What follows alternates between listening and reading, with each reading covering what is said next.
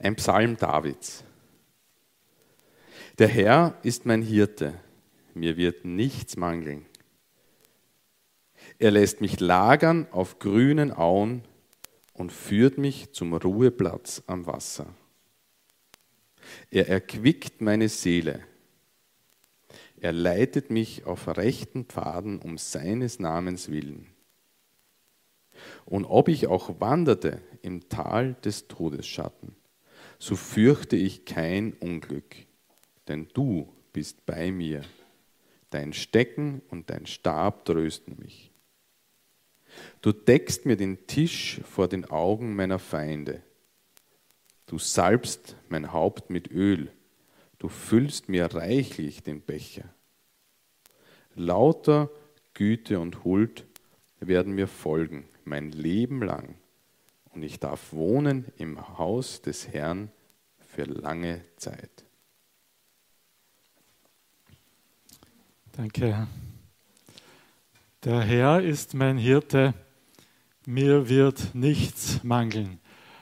Vielleicht ist das der bekannteste Vers aus dem bekanntesten Psalm überhaupt. Ich weiß es nicht, habe keine Umfrage gemacht. Ein wunderschöner Gedanke. David war ja selbst Hirte in seiner Jugendzeit, hat auf Schafe aufgepasst und er erlebt Gottes Fürsorge, er erlebt Gottes Nähe so, dass er sagt, Gott, der Herr, ist wie so ein Hirte für mich. Er kennt mich persönlich, er kümmert sich um alle meine Bedürfnisse, er führt mich zum Wasser, er führt mich zu einer guten Weide er sorgt dafür, dass äh, ich alles habe, was ich brauche. Mir wird nichts mangeln. Ein wunderschöner Satz, dieser Psalm 23, Vers 1. Aber auch ein gefährlicher Satz.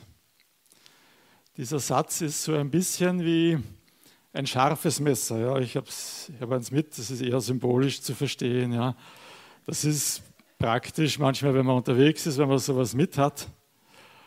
Ist eine gute Sache. Aber ich möchte es lieber keinem kleinen Kind in die Hand drücken. Ja, jemand, der nicht damit umgehen kann, der tut sich vielleicht weh damit oder tut anderen weh damit. Wer weiß, auf welche Ideen sie kommen. Dieser Satz ist auch ein bisschen so wie ein Messer. Ja, schön, wichtig, gut, aber auch ein wenig gefährlich. Was meine ich damit? Es gibt unreife Menschen, oberflächliche Menschen, die diesen Satz hören und dann sagen, ja, super toll, Gott erfüllt alle meine Bedürfnisse. Gott erfüllt alle meine Wünsche. Gott tut alles, damit es mir gut geht. Ist das nicht fein?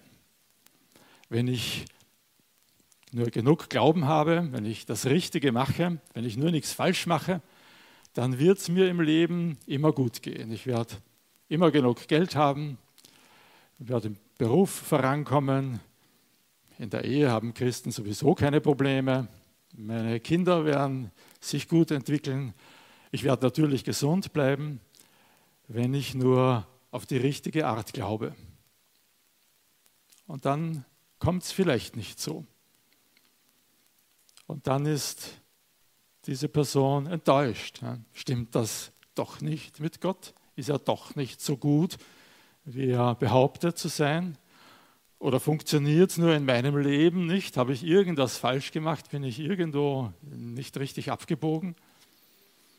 Und ja, manche verlieren dann den Glauben oder sie begnügen sich mit so einem Hinterbänkler-Christentum, wo sie nichts aufgeben, aber auch nichts gewinnen, wo sie nicht wirklich ganz bei Gott sind. Schade drum. Diese Person hat einfach den Vers nicht richtig gelesen, denke ich. Ja, kann nicht richtig umgehen mit dem Messer, hat sich selbst damit wehgetan, hat etwas verloren, was wichtig gewesen wäre. Fast noch gefährlicher sind die, bei denen es funktioniert, ja, wo die irgendwie das Gefühl haben, ja, bei mir im Leben ist wirklich alles okay. Gott ist wirklich so, dass er alle meine Wünsche erfüllt. Das ist nicht toll. Und die predigen dann vielleicht sogar über Psalm 23 und sagen, Leute, wenn ihr auf die richtige Art glaubt, wenn ihr genug Glauben habt, dann wird in eurem Leben alles immer gut gehen. Ne? Und dann gibt es Leute, bei denen es nicht so ist. Und die sind dann verletzt und enttäuscht. Von Gott vielleicht sogar. Oder wenden sich ab. Dieser Vers ist gut, schön, aber auch gefährlich. Und jetzt zitiere ich den Markus Harrison, wenn wir die Bibel lesen, müssen wir immer noch ein bisschen genauer hinschauen, damit wir den Psalm richtig verstehen. Der Psalm ist von David, ja, mehr wissen wir nicht, es steht nur ein Psalm Davids. Es wäre total interessant zu wissen, wann er den geschrieben hat. Für mich klingt so ein bisschen wie ein Alterswerk, ja, dass David wie er gegen Ende seines Lebens ist, zurückblickt auf ein, ein bewegtes Leben, ein Leben, in dem er viel erlebt hat und am Ende sagt, also wenn ich zurückblicke, dann sehe ich das so, dass Gott mich durch alles so durchgetragen hat, wie ein Hirt seine Schafe. Ist vielleicht spekulativ, ja, Alterswerk. Müsst, musst du nicht glauben, aber ich könnte es mir gut vorstellen. Wenn du das Leben von David ansiehst, dann muss man sagen, es ist nicht alles gut und klaglos gelaufen. Er ist in seiner Jugend lange Zeit von Saul verfolgt worden, musste um sein Leben bangen, musste von einem Ort zum anderen flüchten. Ja, er ist dann König geworden, aber auch da war nicht alles immer einwandfrei. in seiner eigenen Familie gab es Probleme, Mord und Vergewaltigung unter den eigenen Kindern, ist das nicht etwas Furchtbares? Putschversuche von seinen eigenen Söhnen, die geglaubt haben, sie können an die Macht kommen. Man braucht schon eine besondere Perspektive, um auf Davids Lebensgeschichte zu blicken und zu sagen, Gott ist mein Hirte. Man braucht schon eine besondere Perspektive dafür. David war auch nicht so der stoische Philosoph oder der buddhistische Mönch, der sagt, naja, was kommt, das kommt halt und wenn was kommt, was unangenehm ist, dann wird es auch schon was Gutes haben. Es wird schon irgendwie alles wieder werden. Äh, wenn David in einer schwierigen Situation war, dann hat er laut aufgeschrien. Ja, und dann hat, ist er zu Gott gekommen und hat gesagt, wie kann das sein? Warum erhörst du mich nicht? Wir brauchen nur einen Psalm zurückblättern, Psalm 22, Vers 3. Mein Gott, ich rufe bei Tag, doch du gibst keine Antwort. Ich rufe bei Nacht und finde doch keine Ruhe. Und ja, von dieser Sorte gibt es jede Menge Psalmen. Wenn du einen Psalmen liest, nervt es dich vielleicht schon manchmal ein bisschen, ja, dass David immer so so tut, als wäre alles ganz schlimm und, und als wäre er ganz schrecklich bedroht. Also David ist nicht der, der äh, durchs Leben geht und immer sagt, ja, super, Gott erfüllt meine Bedürfnisse, der Herr ist mein Hirte. Wenn ich David, die, die Psalmen in ihrer Gesamtheit betrachte, bekomme ich ein bisschen den Eindruck, dass das für David dieser Psalm 23 für David so eher ein seltener Moment war. Und ein bisschen so ist es ja auch in meinem Leben. Vielleicht ist es nicht ganz anders bei David gewesen als bei mir, obwohl ich mich nicht mit David vergleichen möchte.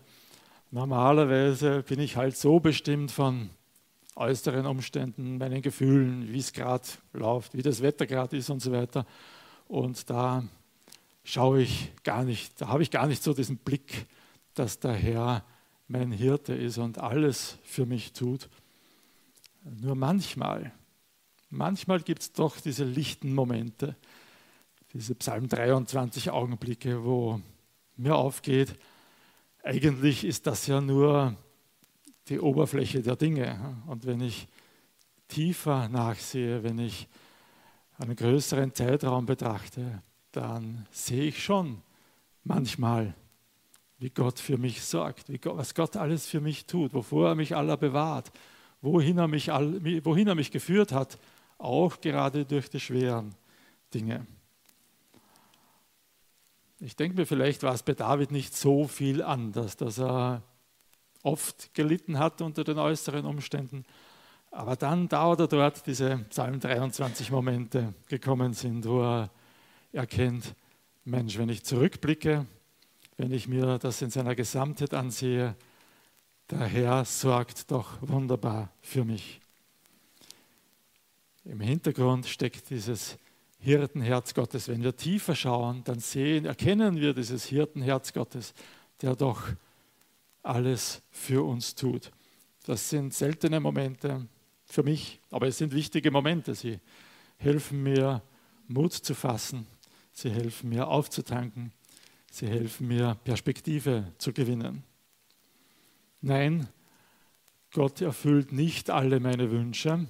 Das ist nicht immer so aber in Wirklichkeit sorgt er doch für mich. Und er ist in allem vertrauenswürdig.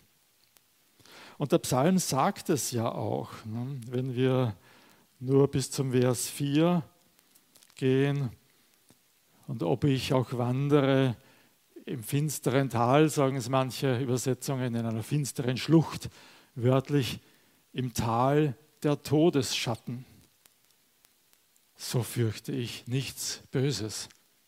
Im Tal der Todesschatten, was ist das? Vielleicht denkt David einfach an die vielen Zeitpunkte in seinem Leben, wo er in Gefahr war, wo er tatsächlich bedroht war an Leib und Leben. Und wenn er zurückblickt, sagt er, na, Gott hat mich doch aus allen diesen Situationen wieder herausgebracht. Gott hat mir doch immer wieder geholfen. Aber ich denke auch eine andere Sicht ist möglich, gerade wenn das stimmen sollte, dass es ein Alterswerk ist. Wir wissen ja, dass David im Alter bettlägerig war, pflegebedürftig, krank war irgendwie, was auch immer es war.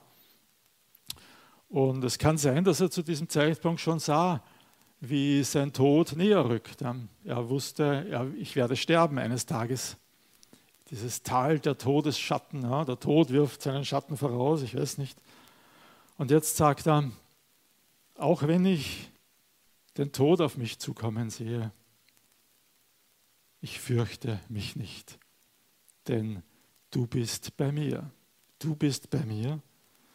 Und wenn Gott bei mir ist, dann muss ich mich nicht einmal vor dem Sterben fürchten. Irgendwie ist das ein Gedanke, der sich mir aufgedrängt hat.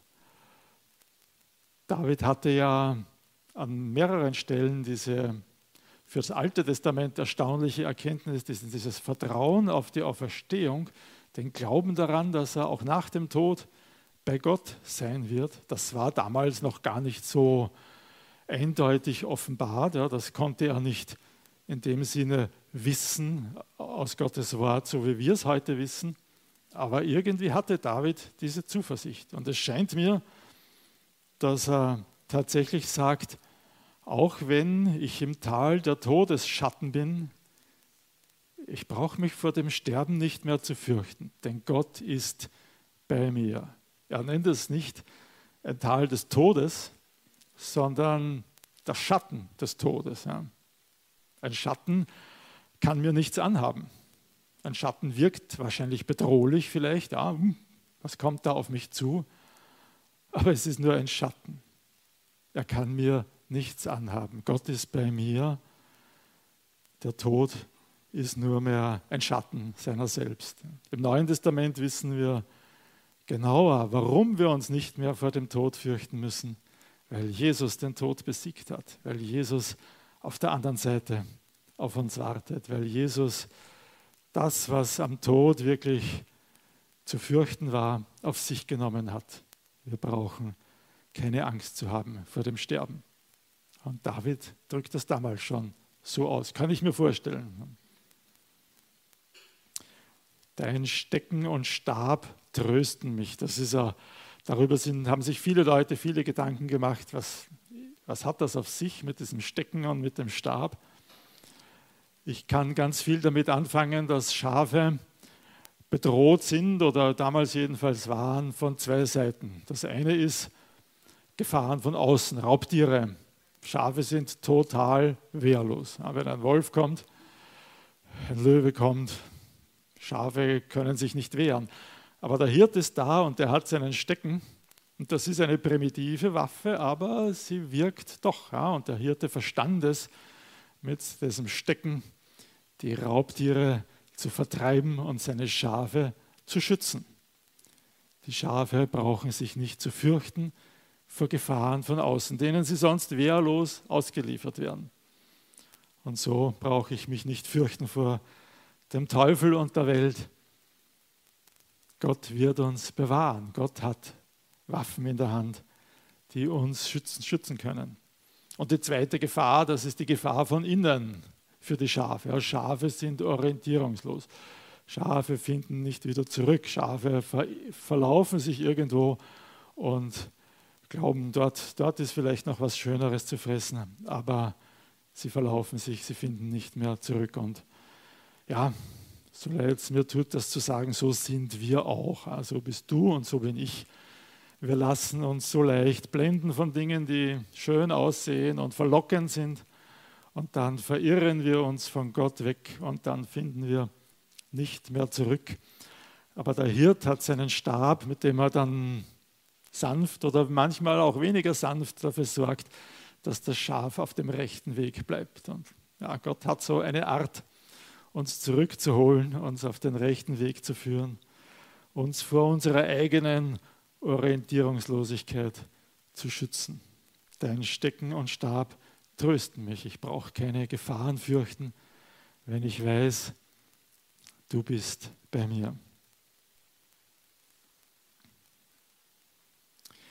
In Vers 5 ändert sich das Bild dann ein bisschen. Da ist nicht mehr vom Hirten und den Schafen die Rede. Da heißt es, du deckst mir den Tisch vor den Augen meiner Feinde. David sieht sich jetzt bei einem königlichen Gastmahl als Gast an Gottes Tafel und er sagt, Mensch, Gott ist so ein großzügiger Gastgeber. Er schenkt mir voll ein, er deckt mir den Tisch reichhaltig, er salbt mich mit Öl. Das war halt damals eine Ehre, die man einem Gast erwiesen hat. An Gottes Tafel haben wir es gut. Aber er deckt den Tisch vor den Augen der Feinde. Da sind sie wieder. Die Feinde sind da. Die Feinde sind im, immer noch in Sichtweite und man denkt sich, was hecken sie aus? Was haben sie vor? Was kommt noch auf mich zu? Welche fiesen Tricks planen Sie als nächstes? Aber an Gottes Tafel sind wir sicher. Ich denke da an verfolgte Christen. Ja, was tun sie mit diesem Vers? So viele werden heute schikaniert für ihren Glauben, benachteiligt, eingesperrt, an Leib und Leben bedroht. Aber man hört immer wieder von ihnen, wie Gott sie durchträgt, wie, wie sie den Mut nicht verlieren, wie sie trotzdem Wege finden, am Glauben festzuhalten, wie sie sogar ihren Verfolgern vergeben können, wie sie beten können für die, die es Böse mit ihnen meinen. Die Feinde sind immer in Sichtweite. Aber an Gottes Tafel sind wir trotzdem sicher. Nein, Gott erfüllt nicht alle meine Wünsche. Meine Wünsche sind ohnehin meistens eher was Launenhaftes, ja, und die ändern sich von einem Tag auf den nächsten. Aber bei Gott bin ich sicher, bei Gott habe ich alles, was ich wirklich brauche. Wenn ich den Blick auf die Feinde richte, die immer noch in Sichtweite sind, dann bekomme ich vielleicht Angst. Ja. Was kommt als nächstes auf mich zu? Aber wenn ich den Blick auf Gott richte, und auf das, was er mir gibt, dann brauche ich keine Angst zu haben. Dann habe ich es gut an der Tafel Gottes und dann kann ich dankbar sein für das, was er gibt. Denn er gibt immer das, was ich brauche, auch wenn es nicht alle meine Wünsche sind. Gott versteht es, auch in den schwierigsten Situationen für mich zu sorgen. Gott ist noch viel größer als ich bisher gedacht habe. Gott ist so groß, dass er auch in den schwierigsten Umständen immer weiß, was ich brauche und für mich sorgt. Mein Gottesbild ist immer noch viel zu klein und ich wage zu behaupten, auch dein Gottesbild ist noch zu klein. Gott ist noch viel größer, als du dir es vorstellen kannst. Ich weiß jetzt nicht, wo du stehst, wo, wie dein Gottesbild ist, aber das kann ich sagen, Gott ist noch viel größer. Und dieser Psalm weist uns irgendwie darauf hin. Ein wunderschöner Psalm. Ja? Was für herrliche Gedanken, was für tiefe Gedanken. Gott ist noch viel größer, als wir bisher gedacht haben. Und er versteht es, auch in den schwierigsten Umständen, immer für das zu sorgen, was wir wirklich brauchen. Ich glaube, Jesus denkt an diesen Psalm, wenn er in Johannes 10 sagt, ich bin der gute Hirte. Ich denke, Jesus hat genau diesen Psalm im Blick und er ergänzt, der gute Hirte lässt sein Leben für die Schafe. Das ist ein Gedanke, den David noch nicht hatte. Das ist etwas, was neu dazukommt durch Jesus. Er lässt sein Leben dafür, dass wir es gut haben können an der Tafel Gottes.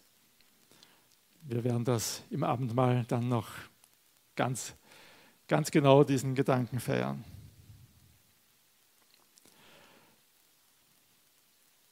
Psalm 23, vielleicht der berühmteste Psalm.